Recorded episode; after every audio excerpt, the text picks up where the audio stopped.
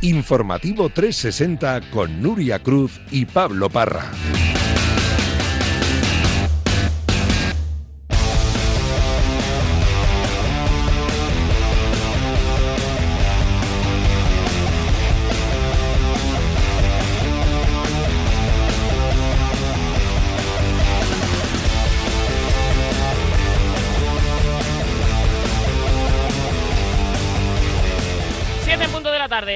Nos escuchas desde la comunidad canaria. Hola, Nuria Cruz, ¿qué tal? Muy buenas. ¿Qué tal, Pablo? Buenas tardes. ¿Cómo estás? Muy bien, ¿y tú? Pues un poco triste, la verdad.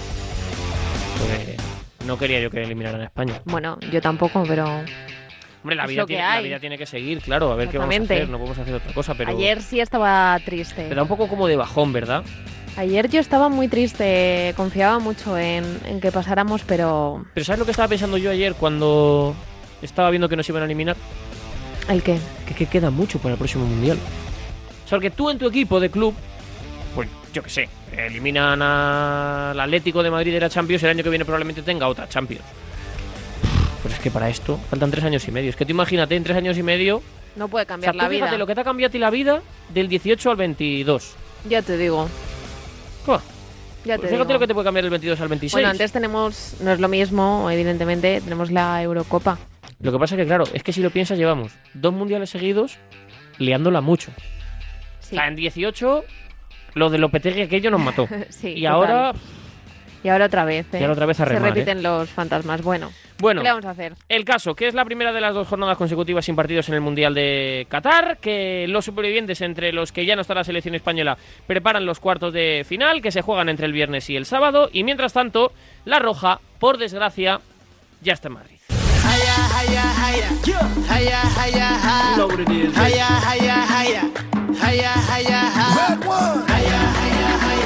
La selección ha aterrizado esta misma tarde ya en Barajas tras despedirse del Mundial y con el futuro de Luis Enrique pendiente de resolverse.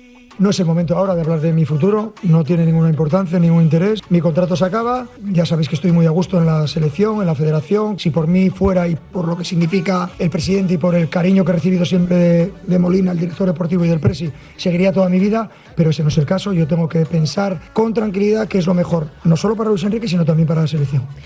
¿Qué pasará con Luis Enrique? Es el primer interrogante que hay que despejar tras caer eliminados, pero ya hay varios candidatos para sustituirle. Miguel Ángel Toribio.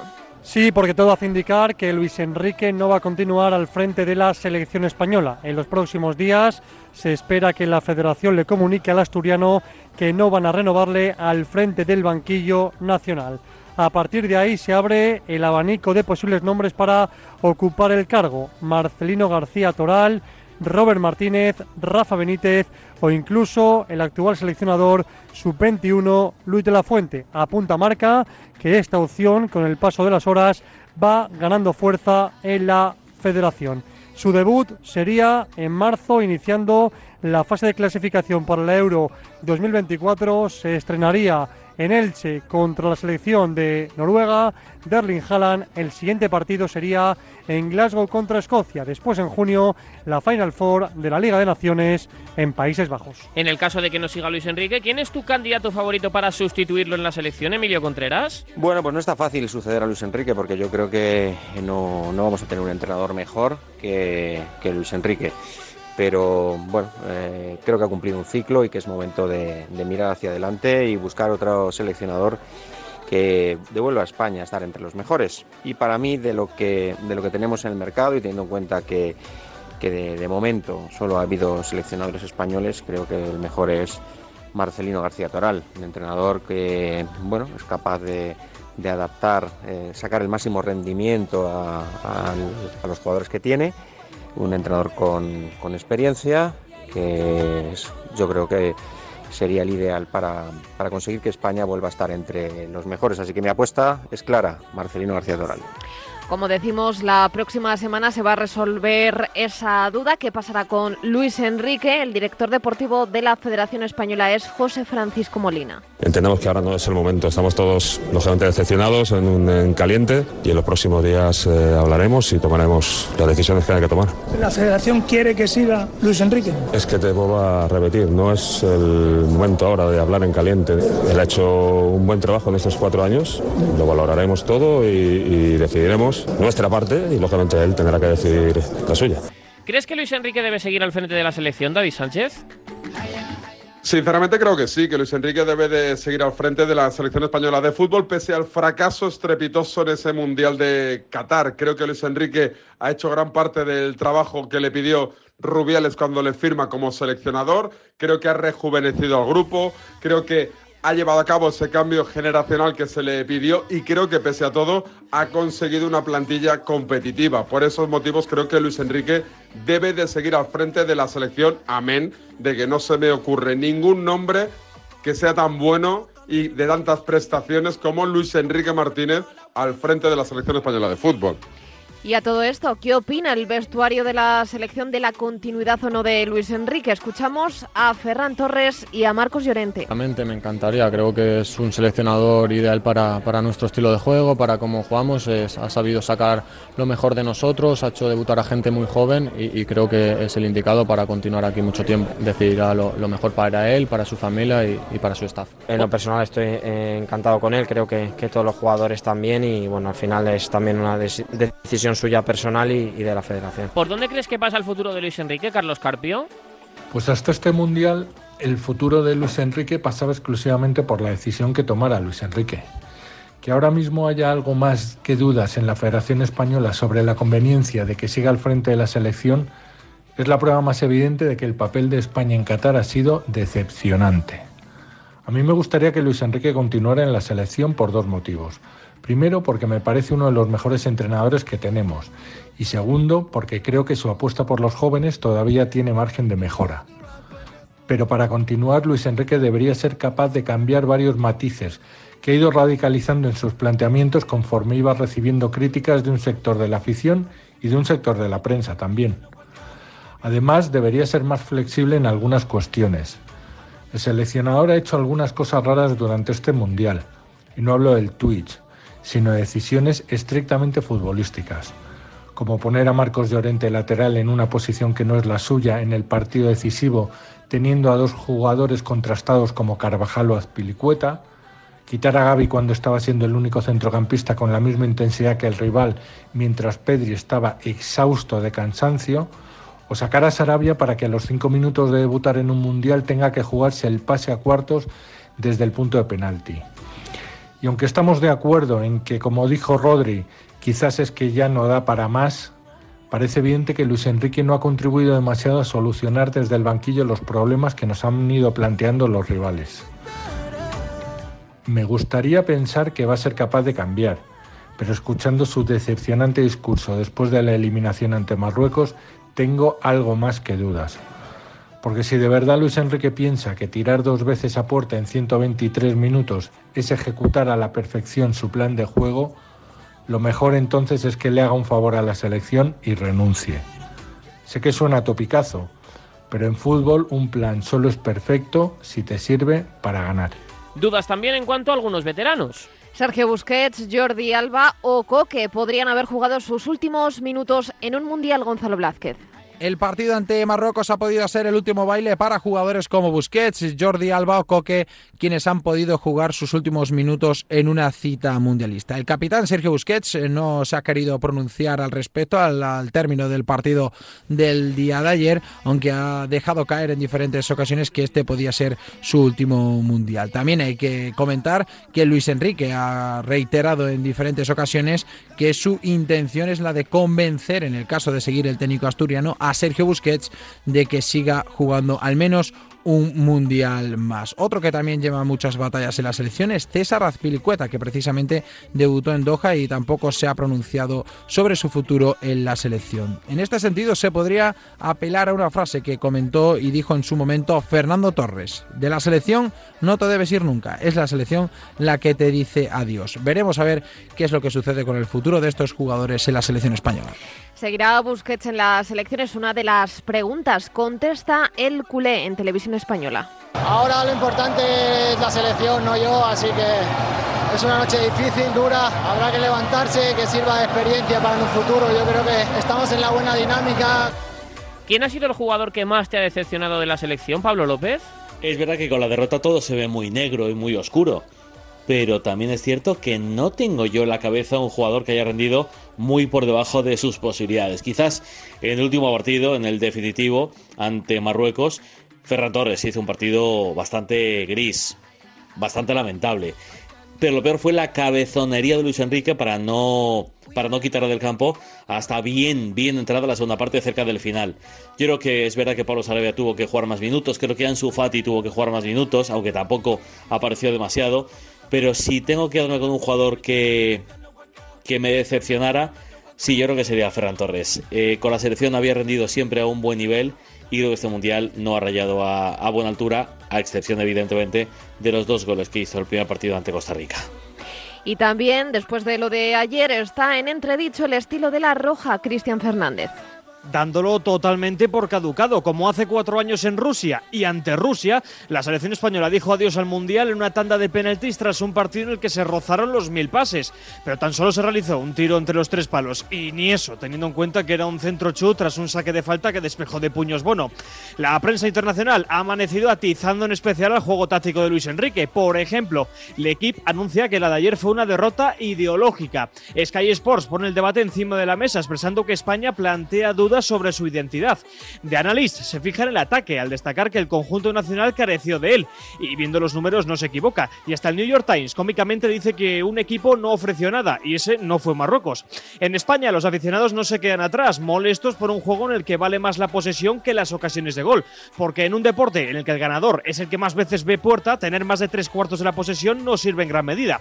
Ahora, los de arriba decidirán si cambiar de aires o continuar con un juego que ya se ha visto no ha traído frutos desde 2012. Esta es la reflexión de Rodri. Para algunos una crítica al planteamiento de Luis Enrique. Un equipo lo da todo, a veces no le da, no lo sé. Quizás no, no tenemos la característica de los jugadores para atacar este tipo de, defensas. Quizás eh, necesita más uno contra uno en bandas, eh, abrir espacios, picar más al espacio. Aún así creo que el equipo ha hecho un trabajo irreprochable. El equipo merecía, merecíamos pasar. Si hubiésemos ganado los penaltis estaríamos hablando de un gran trabajo, pero es así. El fútbol es cruel a veces. ¿Cambiarías el estilo de la selección Adrián Blanco?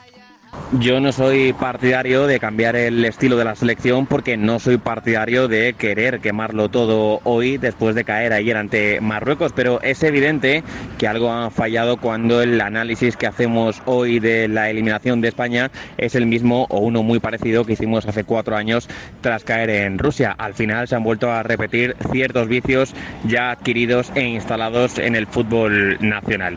Creo que España debe aspirar a evolucionar y a progresar con su estilo y con sus futbolistas, pero hacia un estilo algo más vertical, hacia una idea de juego donde haya más transiciones y el dominio no sea claramente posicional, porque como reconoció ayer Rodrigo Hernández, quizás no hay futbolistas para llevar a cabo esta idea de juego de una forma tan dogmática. Creo que España debe aspirar a seguir creciendo, a seguir evolucionando y a replantearse ciertas cosas durante estas semanas y estos meses que hay tiempo para trabajarlo, pero siempre respetando el modelo de futbolista que tenemos aquí en España porque considero que los mejores están preparados para dominar los partidos a través de la pelota. Después de la derrota de ayer, ¿qué dice hoy la prensa, Cristina Blanco? San se acabó. El Mundial nos viene grande. Fiasco en octavos de la España de Luis Enrique. Cao Mundial. Sin paños calientes. Vaya palo. España sucumbe con mucha posesión para nada. No dan para más. Al borde del adiós. La España nini. Ni garra, ni ideas, ni gol pena máxima. Así titulan los periódicos de máxima referencia de nuestro país, haciendo un juego de palabras con la tanda de penaltis. Fuera de España, en Marruecos, eufóricos, el diario Le Matin dice que tras ganar a España, su selección desafía a las mejores del mundo.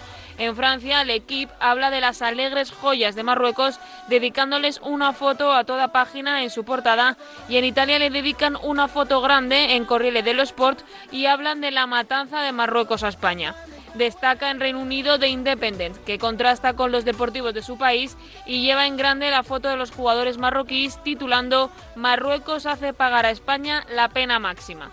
La eliminación de España en el Mundial de Qatar a manos de Marruecos en la tanda de penaltis no ha dejado indiferente a nadie. Ha tenido eco fuera de nuestras fronteras, pero la decepción es española.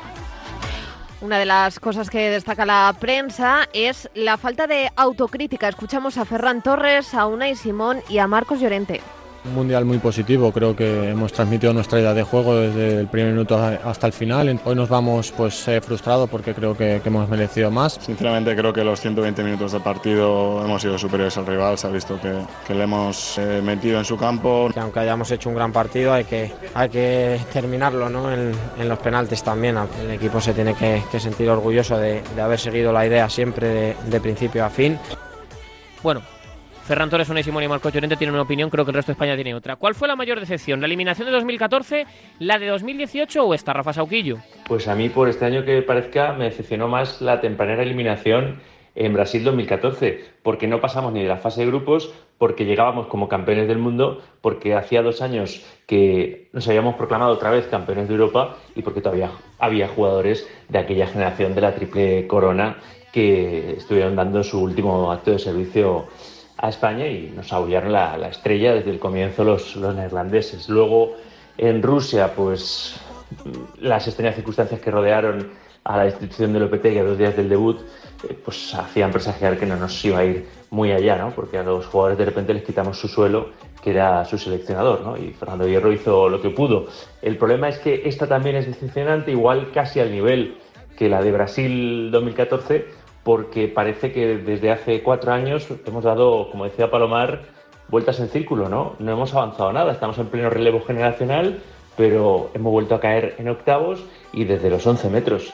No sé, es todo bastante decepcionante. Hay que pensar que hay brotes verdes, pero hay que ir analizando que el tiki-taka no puede ser como acaba siendo tiki nada, ¿verdad?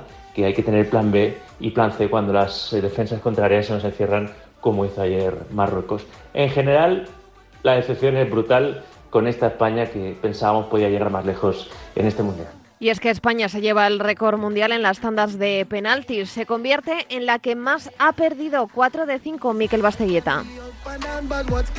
Pues sí, porque España no se lleva un mundial batiendo récords, pero sí que bate un récord de los mundiales.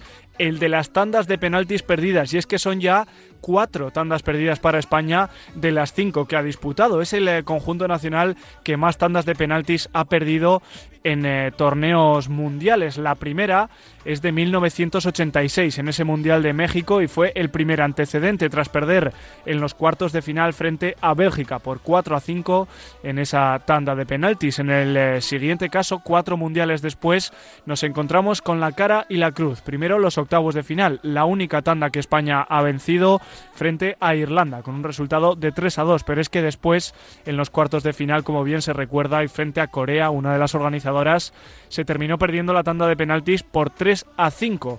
Después, otra vez cuatro mundiales después, en el Mundial de Rusia, mucho más cercano en 2018, España perdió precisamente frente a la anfitriona, frente a Rusia, por 3 a 4 en la tanda de penaltis, además del partido de ayer en el que España cedió frente a Marruecos sin ni siquiera meter un penalti. 0 a 3, si es que España es también el conjunto nacional que más penaltis ha fallado en tandas de penaltis de un Mundial. 13 de los 22 que ha tirado en tandas. Más de la mitad de los penaltis tirados en tandas los ha fallado la selección.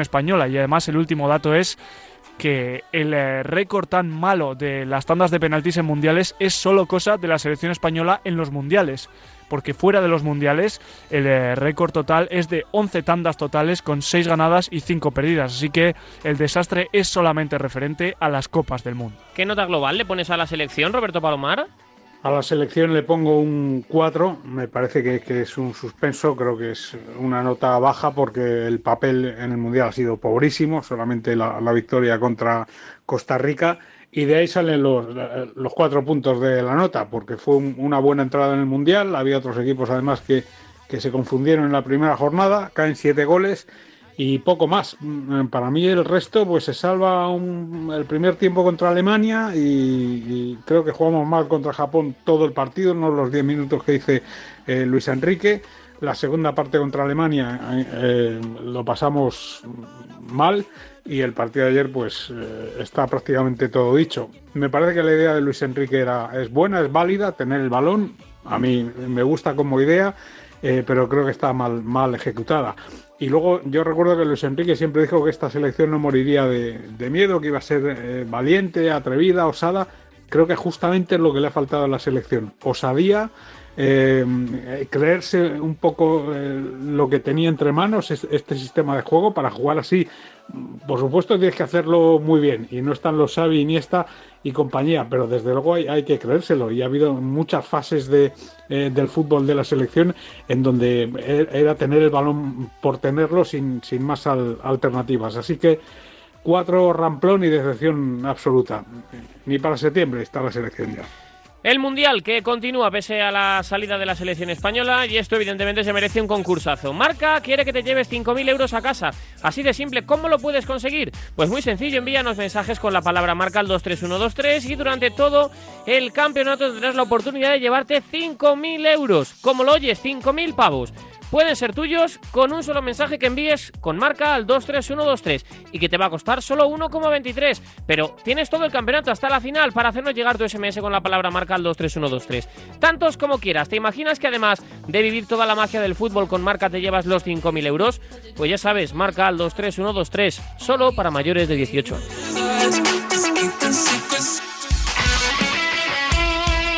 El deporte es nuestro.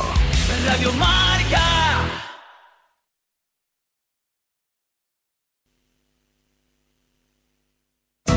Si al escuchar la palabra entradas piensas en calvicie y no en fútbol, es momento de visitar MC 360. Clínica líder en medicina capilar. Solo este mes, injerto de entradas desde 1990 euros. Y vuelve a pensar solo en fútbol. mc360.es En Automóviles Alhambra tenemos 399 coches más el tuyo. Ven y deja que te encuentre en automóvilesalhambra.es.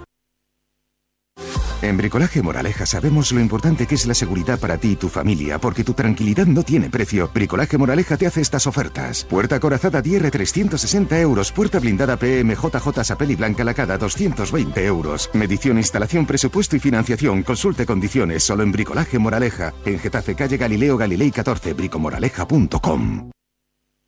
Es la nueva campeona del mundo. Para llegar a lo más alto hay que entrenar muchas horas, pero sobre todo hay que contar con el apoyo necesario. En el mundo hay 100 millones de niñas que tienen el poder de aprender, decidir, liderar y prosperar en su vida. ¿Quieres ayudar a una niña a que sea una futura campeona? Manda un SMS con la palabra plan al 28022 y colabora con Plan Internacional para que nazca una campeona. Reescribe su futuro, porque el deporte también es cosa de niñas. Radio Marca.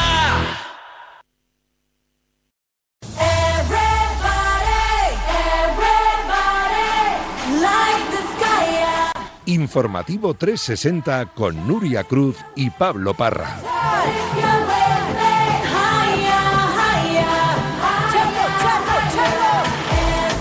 Como decíamos anteriormente, la cruz fue España, la cara Marruecos. que para mí esta semana fue muy a nivel emocional y eso muy, muy intensa por el partido de Canadá, país donde nací, y España que, que me crió futbolísticamente. Le tengo mucho cariño y para mí no fue fácil la preparación y ahora me siento cansado.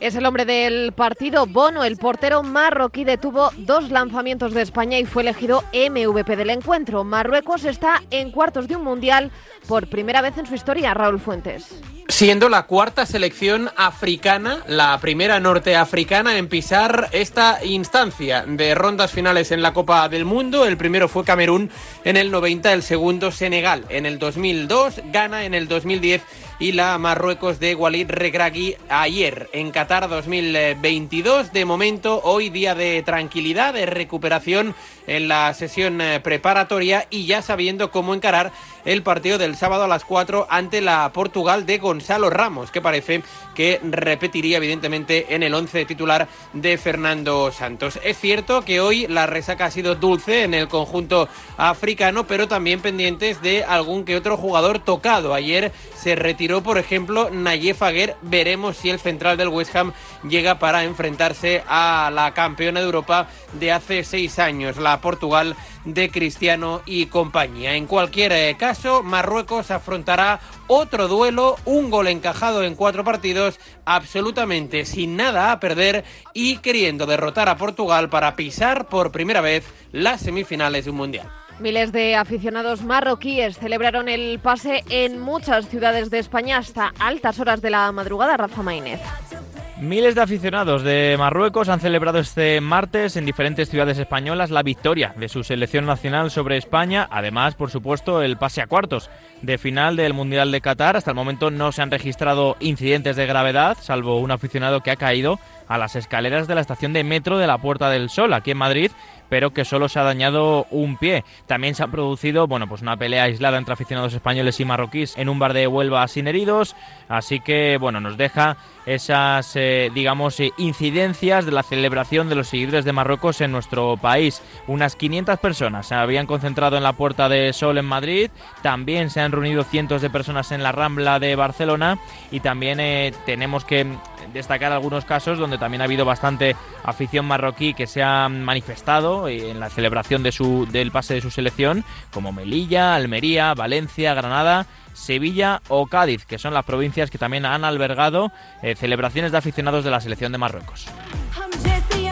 Ayer se completaron los octavos. Marruecos-Portugal es el último cruce de cuartos. Viendo los resultados de los octavos y el rendimiento de las selecciones, ¿quién es tu principal favorita para ganar el Mundial, Luis Guillermo Molinero? Pues antes de empezar el Mundial yo daba como favorita a Brasil y a día de hoy mantengo y refuerzo la candidatura en la selección canariña. Creo que es la que más nos está convenciendo a día de hoy eh, de todo lo que llevamos en el Mundial y que diría que incluso si no contase con Neymar, seguiría siendo igual de favorita. Me parece que es un equipo tremendamente equilibrado, gracias también a la labor de Tite. Ha encontrado su hombre gol en Richarlison, tiene las individualidades necesarias en eh, Vinicius Junior, en Rafinha, y si no estuvieran ellos dos, a Martinelli, eh, Anthony. Eh, por no mencionar también el centro del campo con Casemiro de líder, incluso Thiago Silva o Alisson atrás en, defensa también son gente de muchas garantías y me parece que línea por línea es la mejor selección de todo lo que tenemos en, en este mundial. No se ha enfrentado, es verdad, a ninguna grandísima selección que le pueda exigir. Quizás ahí está eh, lo que le pueda perjudicar ¿no? de cara al día de hoy, pero me parece que de todo lo que llevamos, eh, Brasil me parece que es la mejor. ¿no? Eh, no es una selección que creo que necesite depender extremadamente ¿no? de las individualidades de sus jugadores de más desequilibrio y creo que con Tite son favoritas para llevarse el título. Como decimos, Marruecos jugará los cuartos de final contra Portugal. Los lusos pasaron ayer por encima de Suiza, golearon sin Cristiano Ronaldo, que hoy se ha negado a entrenar con los suplentes Borja Cuñado. Ayer en el Lusail Stadium accedimos al nacimiento de una nueva estrella, la de Gonzalo Ramos, que anotó un hat-trick con apenas 21 añitos mientras Cristiano Ronaldo aguardaba su oportunidad en el banquillo después de 31 titularidades consecutivas con el cuadro luso en grandes torneos. El ex del Manchester United no fue de la partida y en el minuto 74 de encuentro entró al terreno de juego sustituyendo a Joao Félix. Un día después de endosarle un set a Suiza y citarse con Croacia en cuartos, Fernando Santos ha organizado un entrenamiento de activación para aquellos jugadores que fueron suplentes en el día de ayer, pero el astro portugués se ha negado a ejercitarse sobre el verde. El 7 luso se ha quedado junto con el resto de los titulares ante Suiza entrenándose en el gimnasio. Esto le ha hecho saltar las alarmas, pero desde la concentración de Portugal han negado que Cristiano tenga alguna molestia muscular. Quizás sea la enésima pataleta de un Cristiano Ronaldo que ve cómo su estrella se apaga y que un ser de luz llamado Gonzalo y apellidado Ramos es el elegido para guiar a la nueva Portugal en ataque. ¿Te parece correcta la actitud de Cristiano con su selección, Javier Estepa? Hola, ¿qué tal compañeros? Bueno, pues eh, parece que eh, en mi opinión no se está gestionando bien el, el tema de, de, Cristiano Ronaldo. Ya desde el inicio de la concentración fue noticia eh, por esa entrevista eh, diciendo pues que no estaba contento en el Manchester United. Sobre todo se ha hablado mucho durante este mundial sobre, sobre su futuro y luego en lo deportivo al final es claro los problemas que hay dentro de la concentración del eh, combinado de Fernando Santos eh, ya eh, hablamos de, de, ese bueno pues ese pequeño roce que tenía con, con Bruno Fernández y ahora pues ahora que el equipo está en, en cuartos de final después de ganar en octavos a, Suiza bueno pues siguen los problemas en, en la mañana de, de hoy los suplentes tenían que, que, entrenar en el campo de entrenamiento de, de la concentración de Portugal y Cristiano Ronaldo que fue suplente en el día de ayer no ha salido con el, con el, con el equipo. Nos han informado que se encontraban haciendo trabajo en el gimnasio junto con los titulares, pero la realidad es que Cristiano Ronaldo era, no fue de la partida, por tanto tenía que estar sobre el terreno de juego. Nos comentan que eh, Cristiano está bien, que no tiene ningún tipo de problemas, que no tiene ningún tipo de molestias, así que bueno, pues es la actitud de Cristiano Ronaldo que al final eh, se está hablando más de lo más de la cuenta en, en, este mundial de Qatar. Veremos a ver si esto esto acaba influyendo a la larga a Portugal. A priori no, no está no está afectando, pero eh, sin lugar a dudas Portugal es noticia por lo deportivo, pero también por lo que está pasando con Cristiano. Gonzalo Ramos sustituyó a Cristiano y cumplió con un hat-trick. No sé ni qué decir, es un sueño y quiero disfrutar el momento porque las cosas pasan muy rápido y ya estamos pensando en el eh, siguiente. Cristiano habló conmigo y con todos, es el capitán y siempre intenta ayudar, todo salió bien.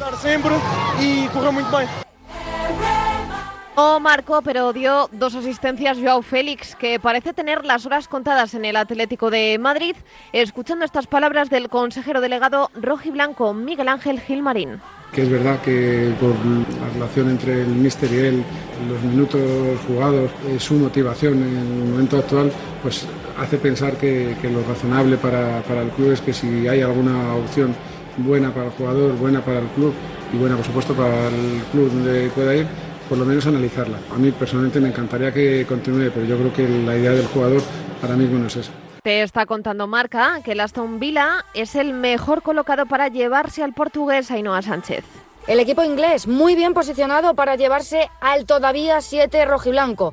El conjunto británico quiere un líder para colarse entre los grandes de la Premier. No es el único, porque Manchester y Chelsea ya tienen a Joe Félix desde hace tiempo en su radar, además de otros equipos grandes de Europa como el Bayern o el PSG. Te lo cuenta David García Medina en las páginas de marca y en marca.com. Miguel Ángel Gil ya negocia con el Aston Villa. Hay que esperar a ver cómo evolucionan las conversaciones durante los próximos días. Un Joao Félix que no quiere hablar del Atlético de Madrid, que está centrado en el Mundial y está centrado en su papel con Portugal y la felicidad que le está dando el buen rendimiento que está teniendo con su selección. En lo deportivo, en el Atlético de Madrid, Simeone sigue recuperando efectivos. Bitzel y Carrasco ya están en el Cerro del Espino entrenándose, eso sí, en el gimnasio, al igual que Mateus Cuña, que sufre una sobrecarga. Mario Hermoso también ha comenzado la sesión en el gimnasio, una sesión que ha tenido a una visita especial. Felipe Luis, que ha estado presente en el entrenamiento vespertino, viendo cómo se ejercitaban sus excompañeros.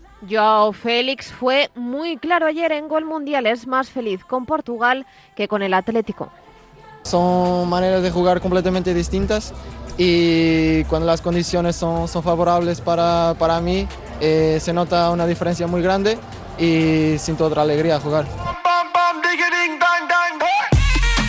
Los cuartos de final, por su parte, arrancarán el viernes a las 4 de la tarde con el Croacia-Brasil. La subcampeona frente a la gran favorita Modric frente a Vinicius. El primero acabó el choque ante Japón en el banquillo Gonzalo Blázquez.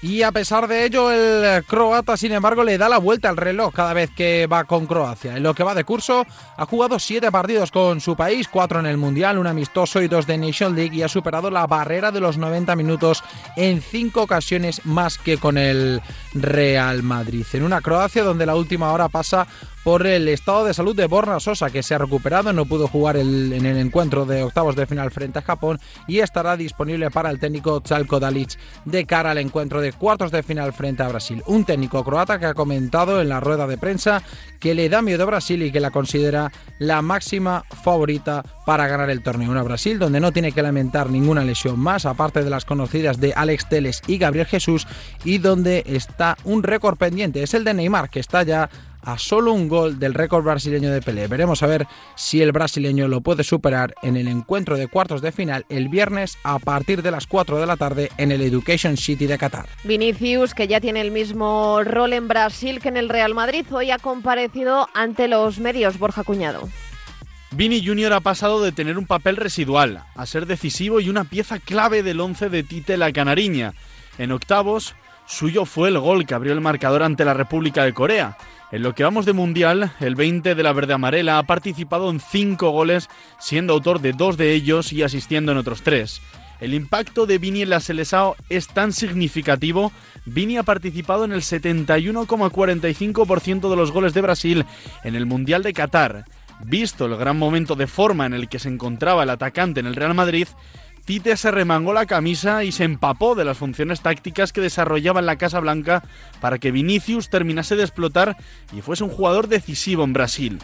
Tite baila, Vini baila y Brasil acelera por su exacampeonato mundial, pero en cuartos ya espera la Croacia de su buen amigo Luka Modric. o gol é um momento mais importante do futebol El gol es el momento más importante del fútbol. En el Mundial nos ponemos muy contentos los jugadores y todo un país. Todavía nos quedan muchas celebraciones por hacer. Ojalá podamos seguir haciendo muchos bailes y jugando bien para llegar a la final con este ritmo. A la gente le gusta quejarse cuando ve feliz a alguien y los brasileños siempre estamos muy contentos. a gente possa seguir com a nossa alegria. E o Luka Modric sempre, sempre me ensinou bastante, né? Continua Siempre es muy difícil jugar contra jugadores con tanta calidad y Modric siempre me ha enseñado mucho. Lo sigue haciendo a diario para que siga evolucionando. Es un ejemplo. Alguien de 37 años jugando a ese nivel es algo raro. Futbolistas como él, Cristiano, Thiago Silva, que tienen una edad que ya no es normal para rendir así y que lo están volviendo normal. Estoy feliz de jugar contra él y que gane el mejor. de jogar contra ele e que, e que melhor. También el viernes, pero a las 8 de la tarde, Países Bajos-Argentina. Conocemos primero la actualidad del albiceleste. Preguntamos por Di María y por De Paul, Javier Amaro. Sí, Leo Scaloni sigue pendiente de la evolución de Ángel Di María, que en el partido frente a Polonia sufrió una sobrecarga en el cuádriceps de la pierna izquierda que le impidió jugar ante Australia y que todavía le mantiene con ese cartel, el de duda. El Fideo, con una preciosa historia de enemistad deportiva con Bangal, quiere forzar y estar ante Países Bajos, aunque la noticia a esta hora en Argentina es Rodrigo de Paul. El centrocampista del Atlético tiene una contractura que podría hacerle perderse el partido ante Países Bajos. En la práctica de hoy, Scaloni probó con Enzo Fernández en sustitución de Rodrigo de Paul. Parece claro que Scaloni forzará, juntará a Julián Álvarez, Leo Messi y a su nuevo viejo compañero Ángel Di María, aunque hasta ahora el gran quebradero de cabeza en Argentina es si Rodrigo de Paul estará o si jugará Enzo Fernández. Y la última hora del equipo neerlandés de Países Bajos pasa por la comparecencia de Virgil van Dijk y Cristina Blanco. Es un honor jugar contra Messi, le tenemos mucho respeto. Así se refirió el central de los Países Bajos a la estrella argentina antes de los cuartos del viernes. Estamos hablando de uno de los mejores jugadores de todos los tiempos, como es Leo Messi. Hace 15 años que con Cristiano Ronaldo se encuentra en el primer nivel. Y eso genera respeto. Solo tenemos respeto por sus logros. Es un honor jugar contra él, pero no es yo contra él, ni Países Bajos contra él, sino nosotros contra Argentina, ya que tienen otros jugadores muy buenos. Nadie puede hacerlo solo. Tendremos que idear un buen plan. También se le preguntó por los antecedentes mundialistas entre estas dos selecciones en 1978, 1998, 2006 y 2014. No es especial este enfrentamiento por lo que pasó en el pasado, es especial por ser uno de los cuartos de final de un mundial. Estamos orgullosos de estar aquí, dijo el jugador. Por último, espetó esto sobre su seleccionador, Bangal. Luis es muy apasionado, se involucra mucho y lo disfrutamos mucho en esta selección. En este equipo tenemos hambre y nos quedan tres duros partidos para alcanzar la gloria. Y para el sábado los otros dos partidos de cuartos de final. A las 4 ese Marruecos-Portugal y a las 8 Inglaterra-Francia. Kyle Walker ya se ha enfrentado a Kylian Mbappé con la camiseta del City.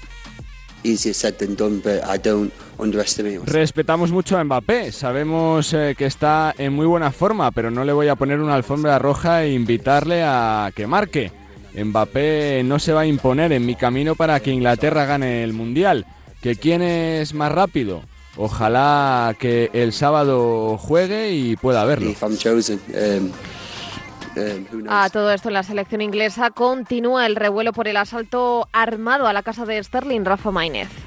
Pues sí, Sterling eh, vuelve a Inglaterra tras el asalto armado a su casa. El futbolista inglés que abandona ya la concentración en Qatar. Eh, bueno, se perdió el, partido contra Senegal después de que unos ladrones armados asaltaran su casa en Inglaterra.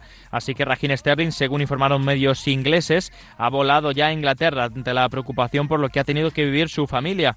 No os puedo decir en este momento, dijo Gareth Southgate en la cadena ITV, preguntado sobre si Sterling volverá a la concentración inglesa. No quiero meterle ningún tipo de presión eh, a veces el fútbol no es lo más importante. La familia está primero, dijo el técnico inglés, ya que Sterling se cayó de la convocatoria contra Senegal a última hora y la Federación Inglesa aludió obviamente a motivos personales. También Harry Kane quiso mandar eh, apoyo a su compañero de selección, Raheem Sterling, que se ha ido de la selección de inglesa hacia su país para estar con su familia y no sabemos si volverá al Mundial de Qatar. Y en Francia preguntamos por Kylian Mbappé precisamente después de que ayer se quedará en el gimnasio Raúl Fuentes. Absoluta tranquilidad con Kylian Mbappé. Va a estar el Pichichi, evidentemente, de Qatar 2022 con cinco goles el sábado a las 8 para enfrentarse a la Inglaterra de un Kyle Walker que será el encargado de marcar a Kylian Mbappé. Hoy entrenamiento del conjunto de Didier Deschamps sin ninguna novedad y en el pensamiento del actual seleccionador, el actual campeón de la Copa del Mundo, repetir si no ocurre nada raro el mismo once que derrotara a Polonia, es decir, con Llori en la portería, Cundé, Upa, Mecano, eh, con eh, Teo Hernández y Rafael Barán en el eje central de la zaga, por delante Chouameni, Adrien Rabiot y Antoine Griezmann y arriba junto con el propio Kylian Mbappé, Ousmane Dembélé y el máximo artillero en la historia de la selección francesa que es Olivier Giroud. ¿Quién es el jugador que más te está sorprendiendo en eh, lo que va de mundial, Alberto Rubio? Pues no es por echarle un capote a Luis Enrique, pero a mí también Ounahi es el futbolista que más me ha sorprendido del Mundial de Qatar.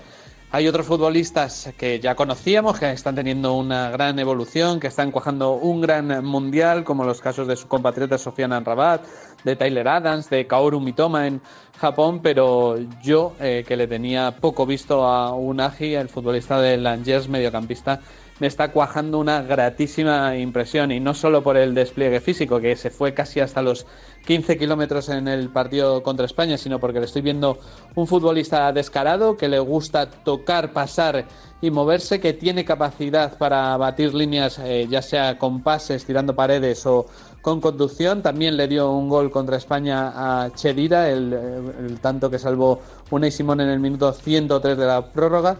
Y de verdad que me está causando una gratísima impresión. Dos apuntes más del Mundial. Hansi Flick seguirá como seleccionador de Alemania. Su próximo reto, la Eurocopa de 2024. Y por otro lado, Eden Hazard deja la selección belga, Mikel Basteguieta.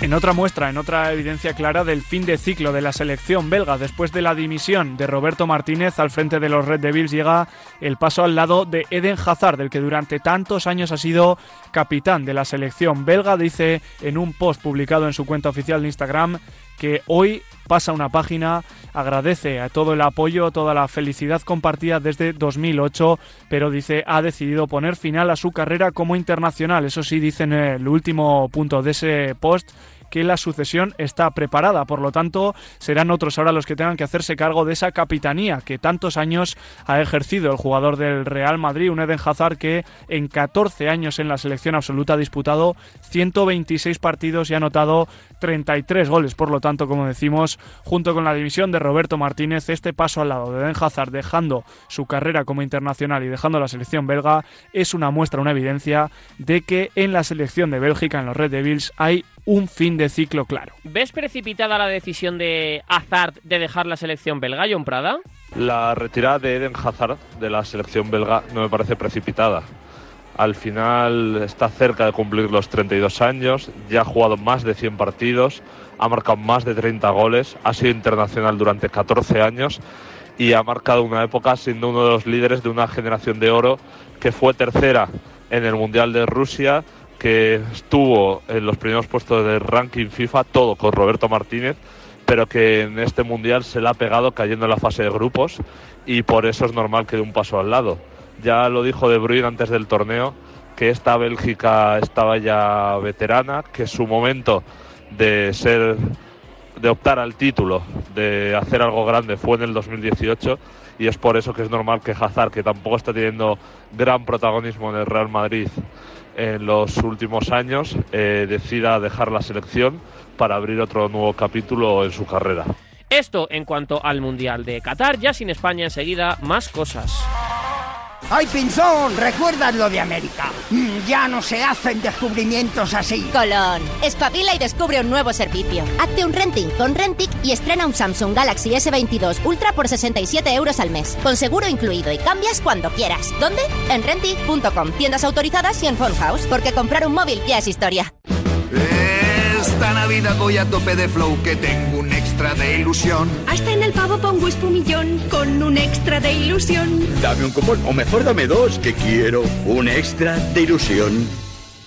Por 10 euros, cupón extra de Navidad de la 11, con 75 premios de 400.000 euros. El 1 de enero, cupón extra de Navidad de la 11. Dame un extra de ilusión. A todos los que jugáis a la 11, bien jugado. Juega responsablemente y solo si eres mayor de edad. ¡Ven! ¡Métete debajo de mi paraguas! Siempre hay alguien que cuida de ti. En Autocontrol, anunciantes, agencias y medios, llevamos 25 años trabajando por una publicidad responsable.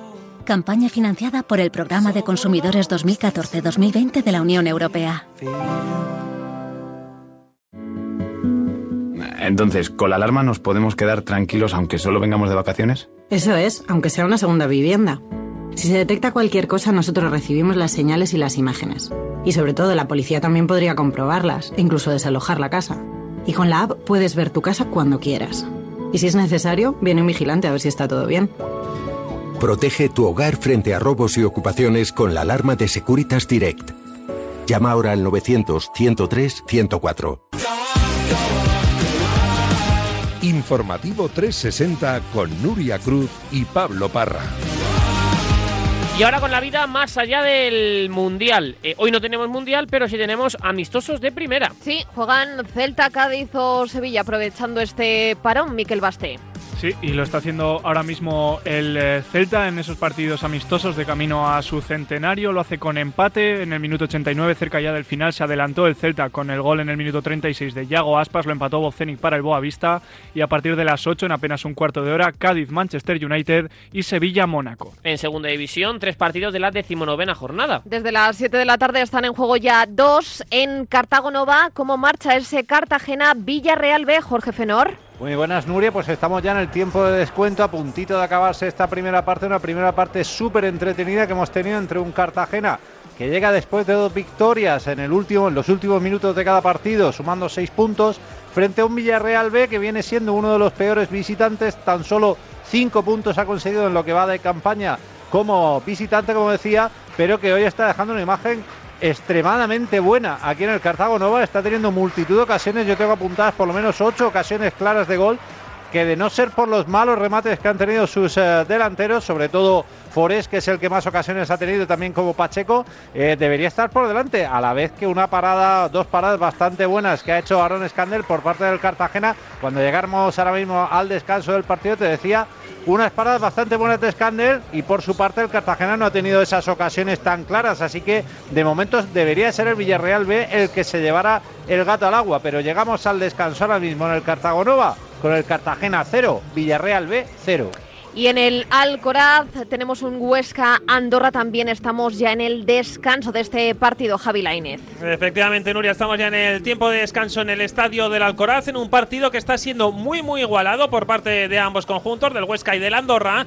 De momento, el mejor del partido para la Sociedad Deportiva Huesca ha sido Joaquín Muñoz, ha tenido varias ocasiones claras. Rati ha sido también uno de los mejores en el Andorra, sobre todo en la primera jugada del partido al despejar un claro balón de cante del delantero del Huesca y una única oportunidad para el Andorra la que ha tenido en sus botas el mediocentro Jandro con un disparo de falta. Tiempo de descanso en Huesca.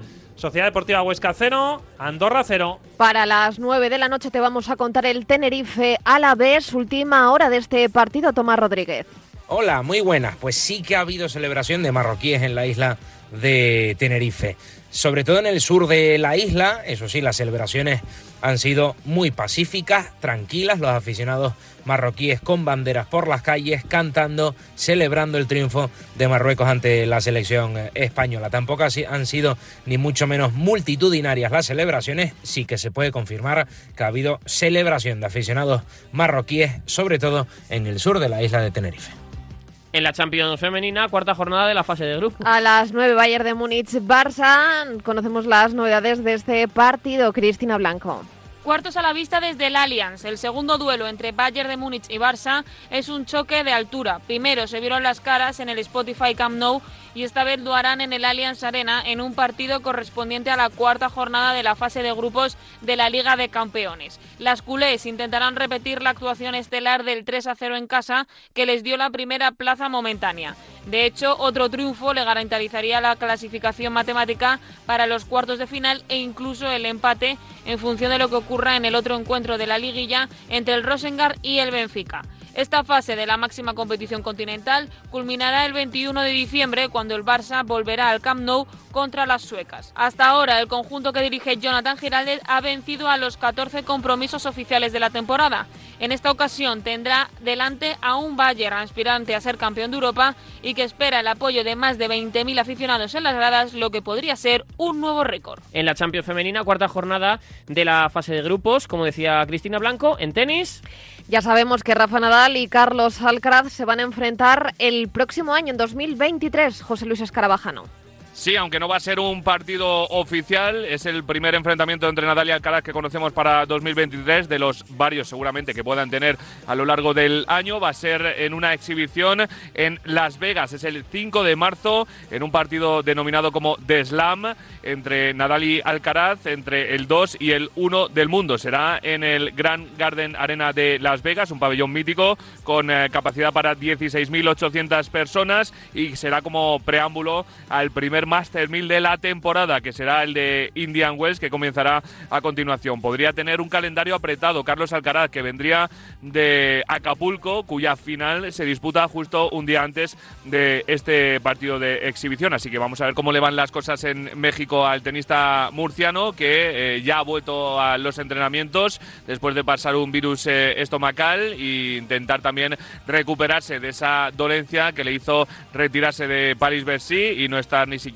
en eh, la Copa de Maestros ni en las finales de la Copa Davis. Nadal también arranca su pretemporada de cara a un 2023 exigente en el que ganó dos de los eh, cuatro Grand Slam, los dos eh, iniciales, como son el Open de Australia y Roland Garros. Y cerramos también con el balón naranja. Sí, porque hay novedades en el futuro del Facu Campazo, Carlos Santos. Nuevo capítulo en el eh, futuro de Facundo Campazo que sigue sin resolverse. El argentino maneja una oferta formal de Estrella Roja de Belgrado por cifras muy suculentas. Por lo que resta de temporada percibiría un montante de 1,8 millones de euros eh, netos. Por la próxima, 2 millones y medio de euros netos y además incluiría su contrato una cláusula de salida el próximo verano. Cifras a priori complicadas de igualar por la fiscalidad para el eh, Real Madrid, al que Campazo le sigue debiendo más de dos millones y medio de euros de el pago de la cláusula de rescisión para irse a Denver Nuggets, sí que sin embargo el conjunto blanco mantiene con el argentino derecho de tanteo y puede igualar cualquier oferta que reciba Campazo. El Real Madrid ya tiene en su poder la oferta del Estrella Roja de Belgrado y ahora tiene nueve días para decidir si iguala o no la propuesta que le ha presentado el conjunto serbio. Si la iguala, Campazo jugará en el Real Madrid. También existe la posibilidad de que los blancos le hagan una nueva propuesta y el argentino se decante por eh, fichar por el Real Madrid. Pero el nuevo capítulo de Campazo le lleva a una oferta de Estrella Roja que recordamos también tiene en sus filas, incorporó hace pocas semanas a su compatriota Luca Vildoza. En juego tenemos dos partidos con equipos españoles en la Eurocup. Eh, está a punto ya de terminar el Tour Telecom 81 Gran Canaria 86 y estamos en el tercer cuarto del Club Napoca 62, Juventud 51. Para esta tarde, a las 8 te recuerdo la Champions FIBA, en tan solo unos minutos va a arrancar el Estrasburgo UCAM Murcia. ¿Y en la NBA? Pues Luka Doncic ha sellado esta pasada madrugada su sexto triple doble de la temporada, Mikel Bastelleta en el último de los eh, tres duelos de esta madrugada en la NBA, en ese duelo en el oeste, en la visita de los Dallas Mavericks frente a los Denver Nuggets, con el sexto triple doble de Luka Doncic, con 22 puntos, 10 rebotes y 12 asistencias, que viene acompañado por el tirador Tim Hardaway Jr. con 29 puntos y 6 triples anotados, fueron suficientes para que en un partido realmente igualado durante todo el encuentro, los tejanos, los de Luka Doncic, se llevaran la victoria por un solo punto, por 115 a 116 en los otros dos duelos de esta madrugada, la victoria de Cleveland Cavaliers frente a Los Ángeles Lakers por 116 a 102 en la vuelta una vez más de LeBron James a su tierra, Cleveland en la que se llevó una derrota con eh, malas noticias, porque además después de jugar 8 minutos tuvo que retirarse Anthony Davis en el primer cuarto y de nuevo con problemas en la espalda, algo que le ha traído por la calle de la amargura en esta temporada y algo de lo que parecía haberse recuperado con 99 puntos en los últimos dos partidos. Por lo tanto, victoria de Cleveland y de nuevo problemas con lesiones para Los Ángeles Lakers en el otro partido de la noche, victoria sorprendente de Detroit Pistons en la cancha de Miami Heat por 96 a 116 con un gran partido del croata Boyan Bogdanovic. Sin salir del baloncesto, eso es lo que ha pasado esa, esta pasada madrugada. Tenemos hoy Eurocup y Champions FIBA. Mañana ya Euroliga. El Real Madrid se enfrenta al Mónaco, así que hoy ha habido rueda de prensa tanto de Chus Mateo como de Coser. Siempre digo que es mejor eh, construir desde la victoria que desde la derrota. Creo que hay un buen ambiente de trabajo, todo el mundo disfruta, siempre es eh, bonito jugar en casa, a todos, a los jugadores y a nosotros se nos hace muy bonito jugar en casa. Sé que la afición lo único que nos demanda con claridad es que nos dejemos la vida en cada partido y eso espero transmitirlo a los jugadores de tal manera que no, no perdamos nunca el norte. Eso es lo único que nos piden, acierto o no.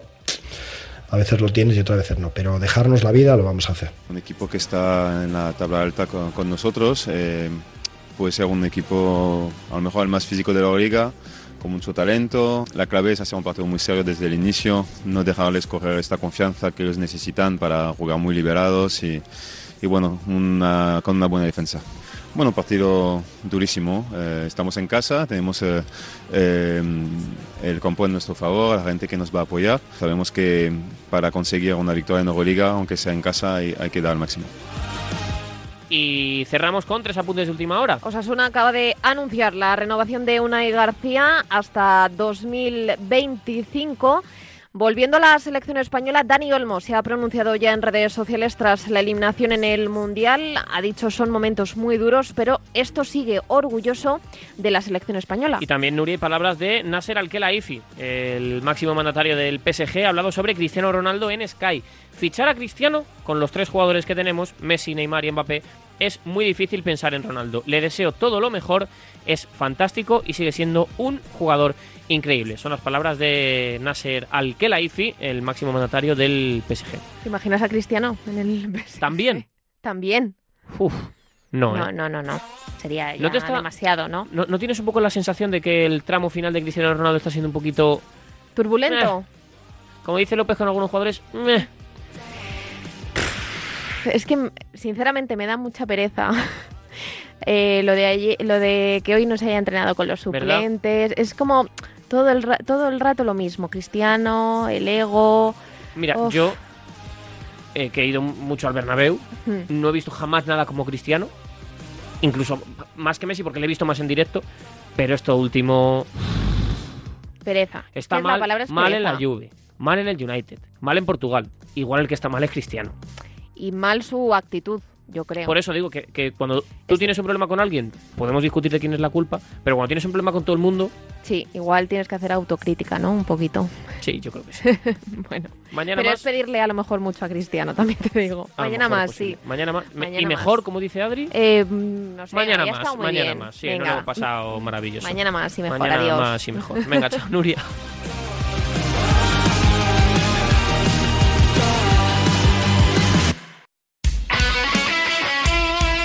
El deporte es nuestro. Radio Marca.